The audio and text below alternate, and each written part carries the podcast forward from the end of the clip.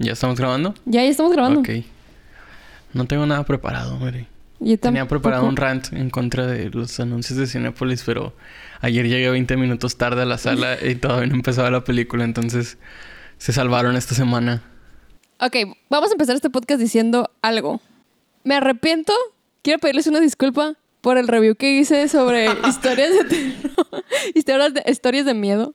No me arrepiento de todo, pero sí de la parte en la que dije que la historia de los eh, adolescentes era interesante. Porque la tuve que ver una segunda vez y cuando la estaba viendo estaba sufriendo.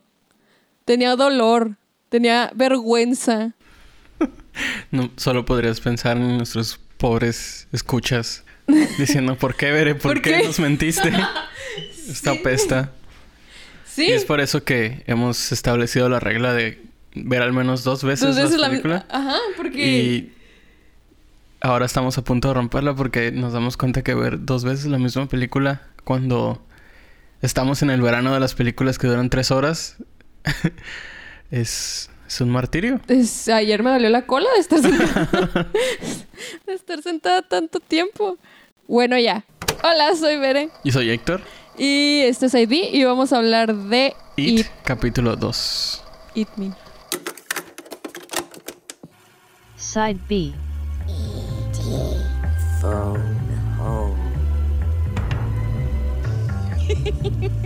Side Side Side B. Ok, vimos It.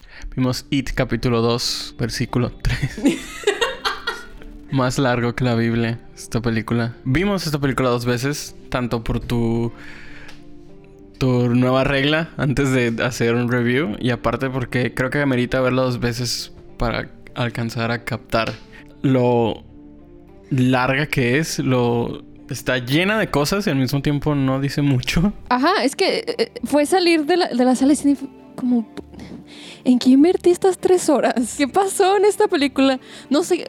No saber si me gustó o no me gustó. Y esta segunda vez fue como, ay, ya entendí que no me gustó. Y ya entendí que sí me gustó. Sí me gustaron las actuaciones. El cast está muy chido. La historia de los personajes está muy chida. Los efectos no se me, no se me hicieron tan mal. O sea, creo que ahí discernimos un poco tú y yo porque a ti no te gustaron. A comparación de los de la primera temporada. Digo, de la primera. porque Se siente como una serie completa. Yo creo que hay series que duran menos que el conjunto de It y e It capítulo 2.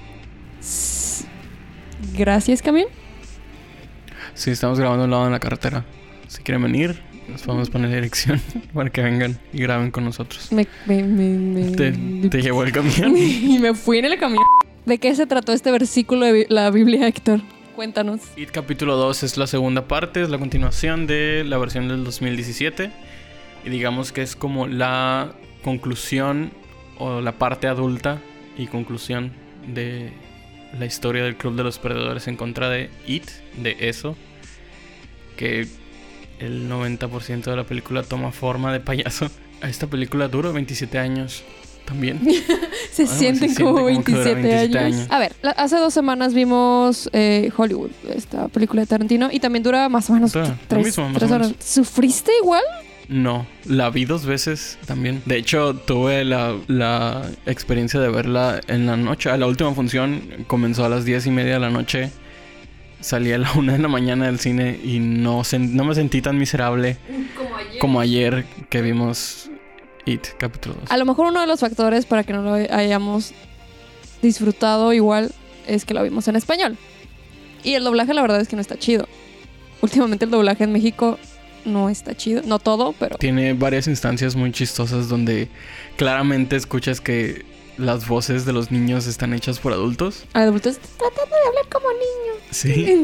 Es como, oh no. No, pues hay una escena como muy creepy donde It está hablando con una niña abajo de unas bancas y no pude evitar reírme de lo poco que se esforzaron en, en conseguir la voz de una niña y se sentía como un comercial o como una caricatura. En, en general el, el doblaje fue muy mal y la mezcla también muy mala. Eh, Es que es lo que te dije. Ok, cuando vimos la, la película la primera vez, eh, la vimos en inglés y Héctor me dijo como, güey, es que tienen el volumen muy alto. Fue el- el- el primer- la primera señal de que algo iba a salir un poquito mal.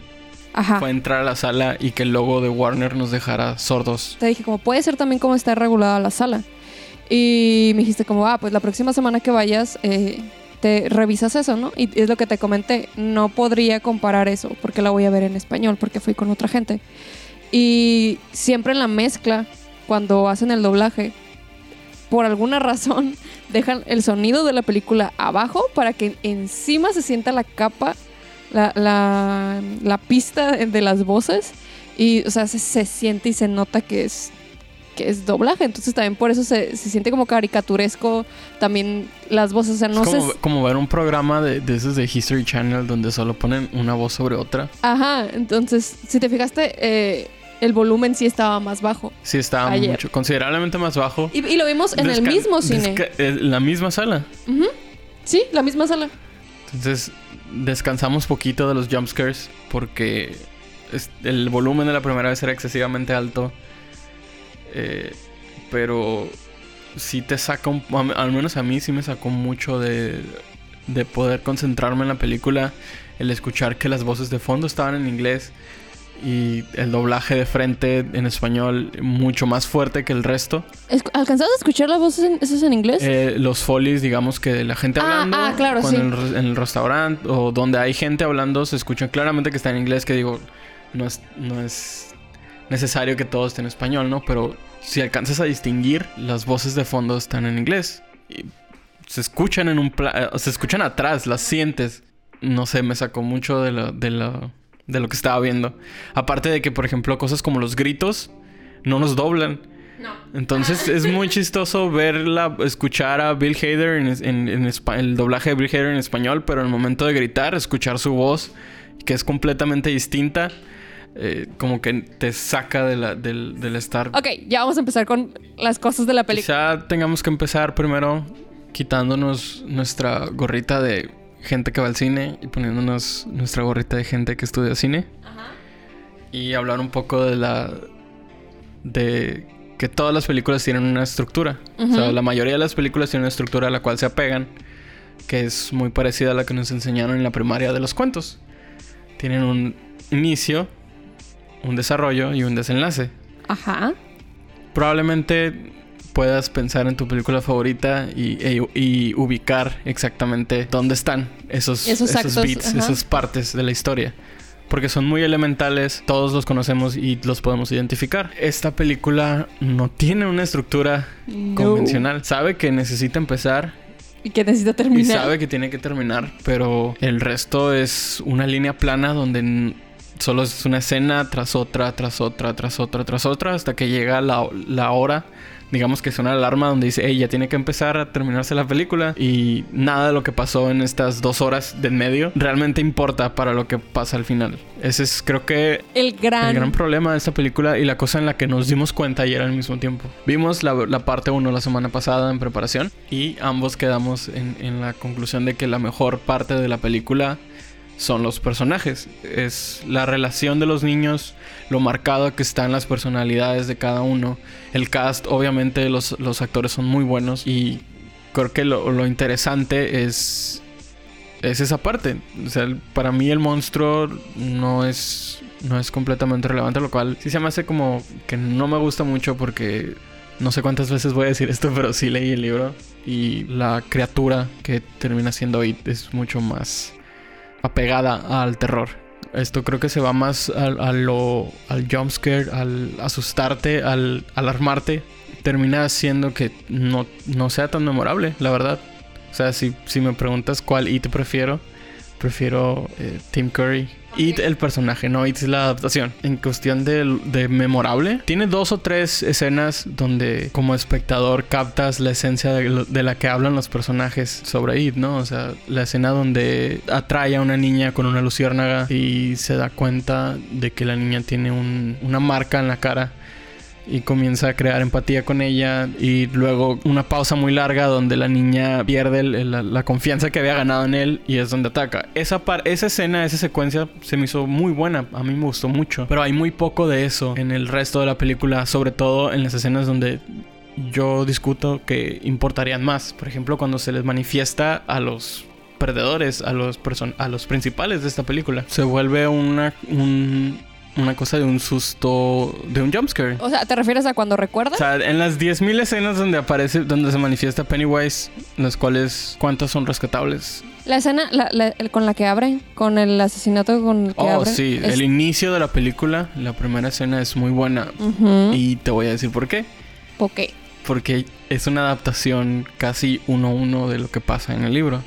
Captas muy bien la, digamos, la esencia de lo que representa It a través de este ataque homof- claramente eh, homofóbico y es muy violento y es ubicada que en el año 2016 representa muy bien lo que lo que la influencia que tiene It sobre el pueblo. O sea, más allá de que desaparecen los niños en el pueblo eh, es susceptible a eventos violentos o de odio en, en ciclos debido a la presencia de It y creo que esta escena la adapta muy bien. No sé, si te diste cuenta en la sala side- un rant de un lado la gente reaccionó al beso entre los dos hombres y me sacó mucho de No onda. me, di, no me di cuenta. ¿La primera vez que lo vimos o la segunda? La segunda, ayer.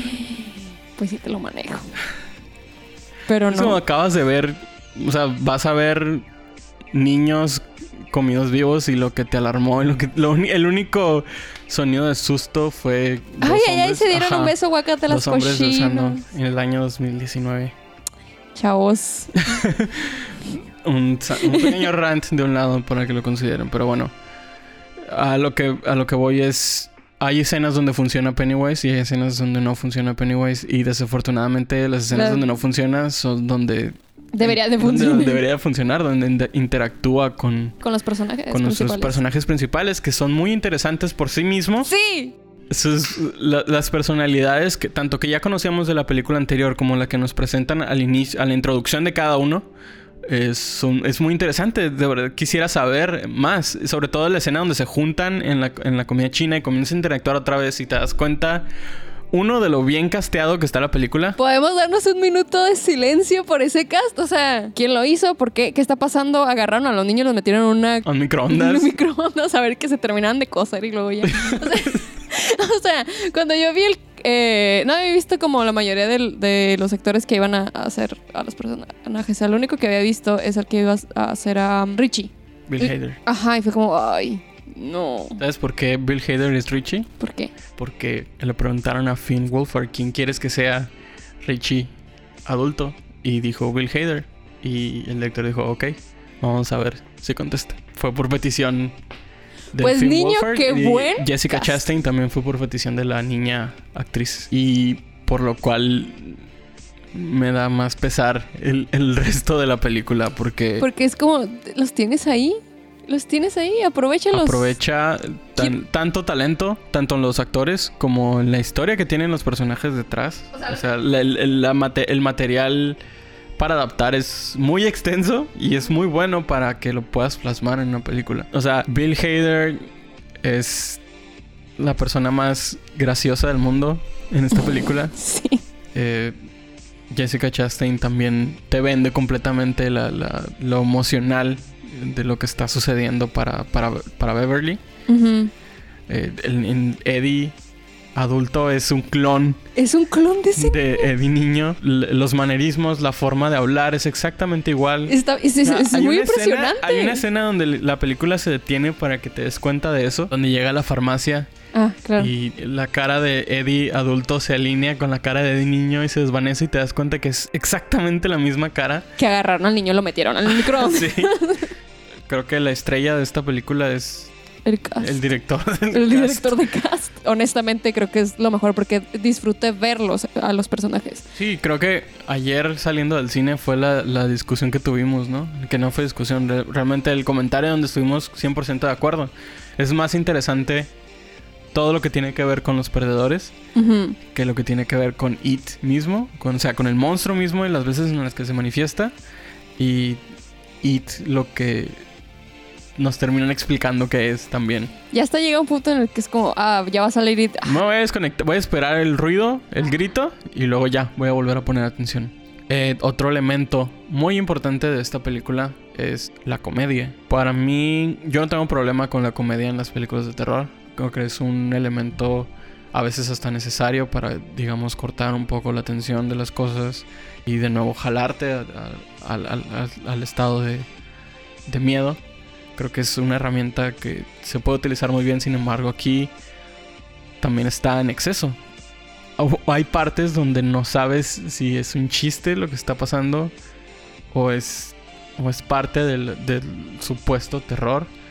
Por ejemplo, la escena de la farmacia donde el leproso vuelve a aparecer a Eddie adulto y le vomita en la cara y por un segundo, por tres segundos, escuchas una canción completamente llenar toda la sala De risas. y se corta.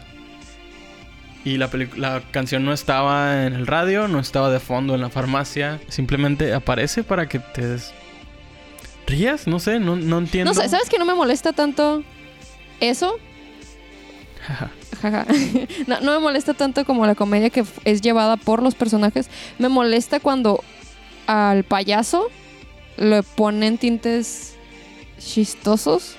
Creo que las cosas que me pudieron asustar, nada tiene que ver con eso siendo en forma de payaso. Sí, o sea, si te pones a recordar de las dos veces que vimos la película, ¿qué causó más reacciones? ¿Las escenas de terror o las escenas o los beats de comedia? Los beats de comedia. ¿Cuántas veces escuchaste a alguien gritar, eh, sus- eh, suspirar, reaccionar ante el terror? ¿Y cuántas veces escuchaste a alguien reírse? Pero, ¿sabes qué? Incluso de cosas que no eran graciosas en la película, pero te sacan una risa. Por ejemplo, la apariencia de la. de la viejita cuando mide como 3 metros y es gigante. O sea, la gente se rió cuando claramente es una escena de terror de un monstruo atacando a una persona. Y escuché más risas que. Que gente que se asustara. que- Sí, es que volvemos a lo mismo. Como película de terror, creo que no funciona. Como película que te entretiene, sí, sí está entretenida, pero es como tu, tu tu entretenimiento te va a costar tres horas. Sí, creo que los beats que están como atrapados en esta no estructura de una escena tras otra escena donde pasa lo mismo, tras otra escena donde pasa lo mismo, tras otra escena donde pasa lo mismo, eh, recaen completamente en la fuerza de los personajes y de los actores para que digas, ah, bueno, me interesa Richie, me cae bien Richie, vamos a ver, Vamos qué, a le ver qué pasa". le pasa. Ajá, sí. Y a final de cuentas, nada. Nada le ver. pasa. Nada le pasa y nada tiene que ver hasta el final. Y, y- y nada le pasa a nadie también, porque es como, bueno, tenemos estos personajes que en realidad es lo único que me interesan de esta película ya en ese punto. Y darte cuenta que solamente, está- o sea, que los desaprovechan porque solamente están ahí para darle la conclusión a la historia, a la película. Porque los personajes, de lo que venimos hablando, no tienen conclusión. O sea, tienen una historia que te la presentan, pero no hay conclusión para los personajes. No, el, el- digamos que la esencia del, del libro y se percibe un poco en la película, pero nunca está lo suficientemente presente en el desarrollo como para que lo tengas en cuenta. Es los ciclos, los ciclos negativos de daño, de odio, etcétera. O sea, el hecho de que It tenga un periodo marcado de tiempo en el, que, en el cual vuelve eh, tiene algo que ver. El hecho de que los sobrevivientes de la primera película se- estén tan separados eh, de- del pueblo y tan separados de uno del otro, pero al mismo tiempo sigan, digamos que en el mismo estado que les causaba problemas cuando eran niños. Es como el tema de la película y el tema del libro también, sin embargo, hace muy poco para hacértelo entender. Hace muy poco para que al final quede claro también, porque es una repetición de la primera película. Y digo, aquí paréntesis, poquito spoiler, no sé si se puede considerar spoiler, pero la película al final termina como la- el capítulo 1. O sea, no hay cambio de nada. o sea, Sí, básicamente se esperaron 27 años y nosotros nos esperamos dos horas y media para que los niños se acordaran exactamente cómo lo, cómo lo mataron la derrotaron. primera vez. Ajá, cómo lo hicieron débil la primera vez. Entonces es como... Voy a, voy a decir que valió la pena estar aquí sentada porque vi los personajes que me gustan, porque vi un trabajo de actuación muy chido, porque vi, Sí. vi un trabajo de cast Creo muy que chido. Todo lo que me gustó de la película recae en eso, recae en, En los personajes. en, los, en los actores, más que nada. Sí, creo que quedó bastante claro durante el podcast que es como, pues mira, en resumen, no nos gustó la Si película. te vas a, si vas a asustarte, la verdad, depende mucho, ¿no? O sea, si eres muy susceptible a asustarte con sonidos como o, yo. o con cosas que brincan de la pantalla, probablemente salgas de la película creyendo que te asustaste o diciendo que te asustaste.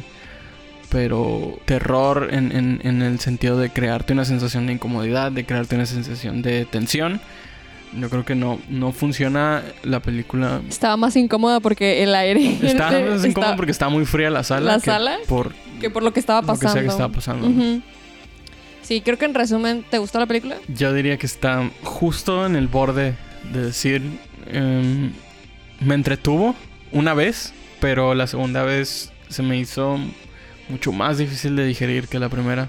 Creo que igual es por eso también, ¿no? O sea, la primera estás viendo, ah, ¿qué pasa? ¿Qué está ¿Qué va a tratando pasar? De, ajá, de, de armar la historia conforme va. La segunda vez se vuelve muy claro que, ¿Qué es lo que no funciona? que es lo que no funciona.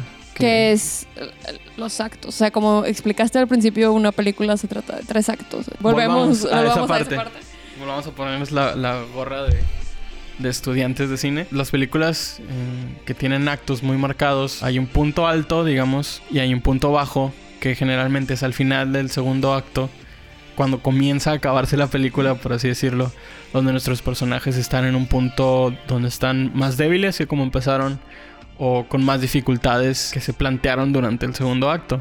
Todavía la película se toma el, el- el tiempo de recordarte que, ¿te acuerdas que en la primera película sí nos pasó esto? Y nos peleamos y estábamos todos separados. Y cuando nos hizo falta Beverly nos volvimos a unir para derrotar a It. Esa película se, to- se da la tarea de recordarte esa parte. Sin embargo, creo que intentan usarlo como sustitución para que no tengan que volver a hacerlo de nuevo.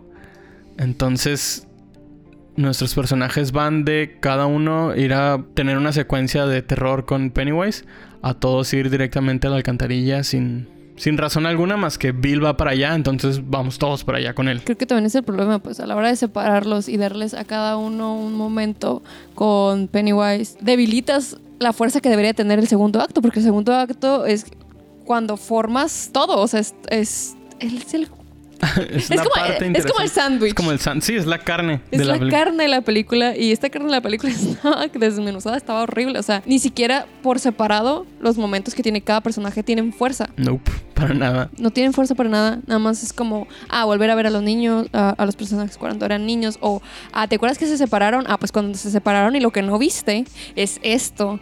Es como, no, pues entonces mejor eso lo hubieras puesto en, el, primer en el primer capítulo.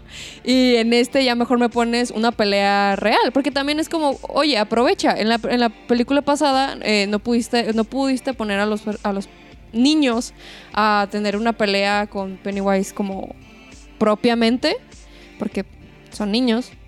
Y en este es como son adultos, o sea, ¿qué va a hacer Pennywise para asu- asustar a adultos? Se convierte en exactamente los esos monstruos que hace 27 años. o sea, Que ese es elemento importante. Conforme los niños crecen, sus miedos también se vuelven adultos. Y las manifestaciones de Pennywise en, digamos, la segunda vuelta, o esto es una parte, sí deberían ser más adultas. sí.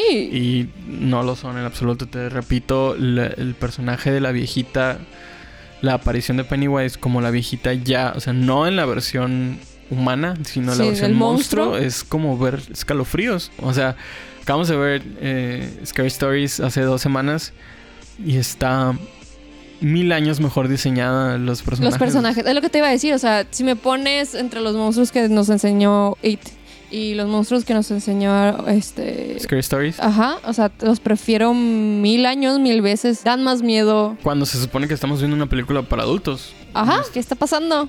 ¿Dónde están las películas de terror chidas? Ahora sí, ahora sí veré. Se nos va a hacer. eh, 20 de septiembre vamos a ver Midsommar y esa va a ser nuestra película de terror. Por, por favor. Oigan, o sea, estábamos hablando el otro día, le dije a Héctor, a ver Héctor, ¿qué va a salir para Halloween? Nada. Nada. No vamos a tener película de terror para Halloween. O sea, It era nuestra película. Y ya no. Septiembre y ya no. ¿Y ya no? Fue la comedia del año. Fue una muy buena comedia. Un buen drama de amigos, de adultos. Y nada de terror. Ya no sé qué más decir de esta película. Sí, decepciona un poco la promesa que tiene, incluso cuando comienza, ¿sabes? O sea, la primera escena es muy, muy, muy, muy buena y me puso muy optimista de- del resto de la película. Y la introducción de cada uno de los personajes y del cast es muy buena también. O sea, digamos que todo el primer acto, Es que es eso. Tienes un muy buen primer acto. Porque funciona como un acto, Porque, ajá, porque funciona como un acto. como la estructura que debería de tener Y luego una tienes historia. un segundo acto horrible. que no, no tiene estructura, que no tiene pies, no tiene cabeza, no Solo tiene es fuerza. Una escena de miedo tras una escena de miedo, de miedo entre comillas. entre comillas, porque no da miedo, ya lo dijimos. una escena de miedo, tras una escena de miedo, tras una escena Y de luego la miedo. resolución, que es como, ah, oigan, ya tenemos que acabar esto. Vamos a la alcantarilla. Y ya tenemos nuestro drama, digamos, ¿no? Al, fin- al final. No sé si recomendaría o no la película. Si te gusta Bill Hader, si te gusta Jessica Chastain, si te gustan... Si te cayeron bien los niños en la, peli- en la primera película, se les hizo justicia Definitivamente. como adultos. Si, si te interesaron esos personajes, vas a querer ver qué les pasa casi 30 años después. Sin embargo, no esperes mucho como película de terror. No esperes asustarte, no esperes salir con miedo de la sala. No, y tampoco esperes un final feliz para los personajes. Y no, y no de que qué les pasa al final, se mueren o no se mueren, sino no tienes un cierre. O sea, Lo cual se me hace chistoso porque hay un chiste recurrente en la película. La mayoría de las historias de ajá, Stephen King hay que no un tienen autor. buenos finales, sí. Hay un, auto- hay un autor. Y es el, generalmente es el personaje principal o uno de los buenos, digamos. En este caso, Bill se convierte en escritor, cuyas películas se convierten en. cuyos libros, Libros se convierten en películas. de terror. O sea, claramente es un reflejo de Stephen King. Y durante toda la película, el- uno de sus conflictos o una de las descripciones de su personaje que nos dan al principio es que es muy malo escribiendo finales. Y a nadie le gustan sus finales, lo cual es un, digamos, comentario meta sobre Stephen sobre King. Stephen King mismo. Y de hecho tiene uno el mejor cameo que, que Stan Lee en, una escena donde le vende la bicicleta de vuelta y él mismo comenta, no, Nah, no me gusta el final. Un comentario muy chistoso para, para esta película que se muerde la lengua y Y no tiene un buen final. tampoco tiene un buen A final. lo mejor esa fue la forma de decirnos, eh, güey, no esperes un final chido. O sea, Sí. Pero al menos, o sea, la razón por la que Stephen King funciona es porque el resto de sus libros son buenos, ¿no? No nada más el final. O sea, a excepción del final, el resto de sus libros son muy buenos y yo no diría lo mismo de esta película. mira, como persona que vio solamente la película y, y en realidad que nunca he visto las películas eh, de los noventas, Date.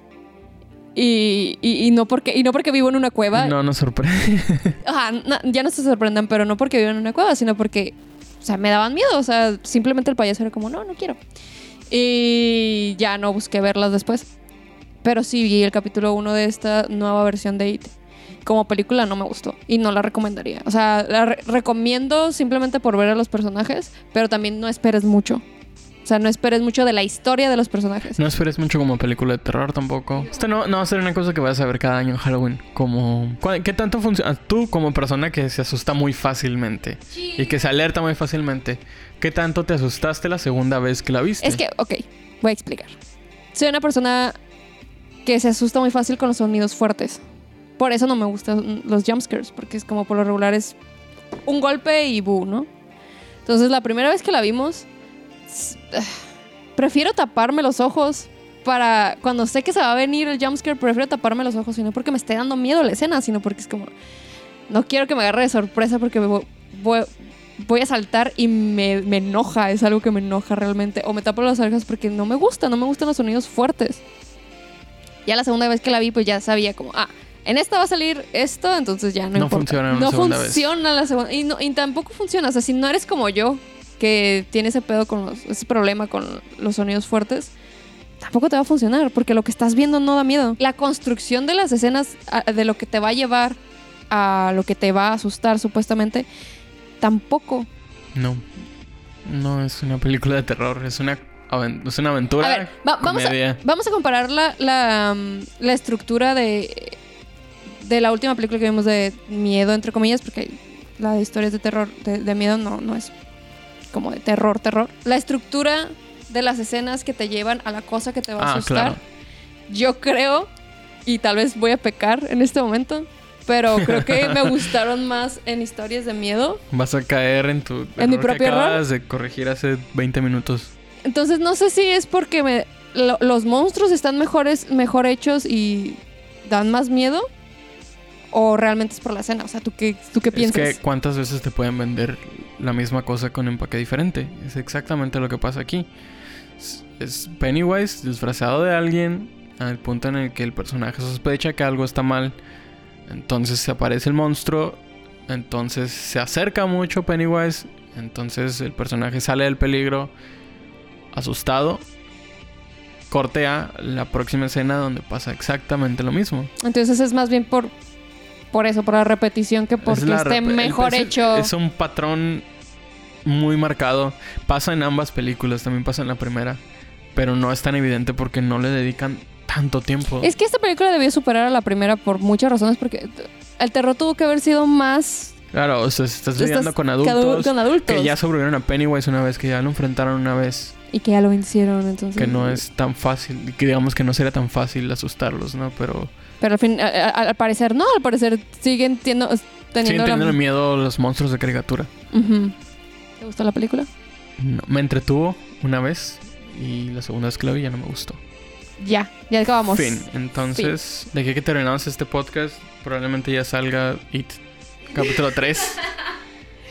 Soy Bere Yo soy Héctor. y esto es AB y nos pueden encontrar en Facebook como eh, como Side B Podcast. En Instagram también, como Side B Podcast. y nos pueden escuchar en Anchor, Spotify, YouTube, Apple Podcast. como Mixtape como Radio Mixtape Radio. y ya.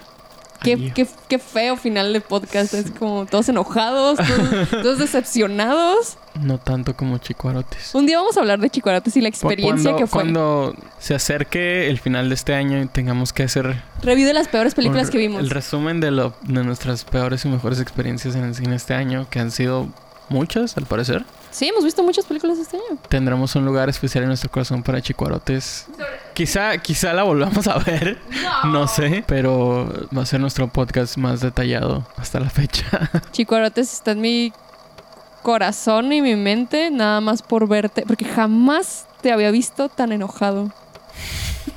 no, ni siquiera por cosas de la vida real. Ajá, ni siquiera por cosas de la vida real. Bueno, ahora sí, ya, bye.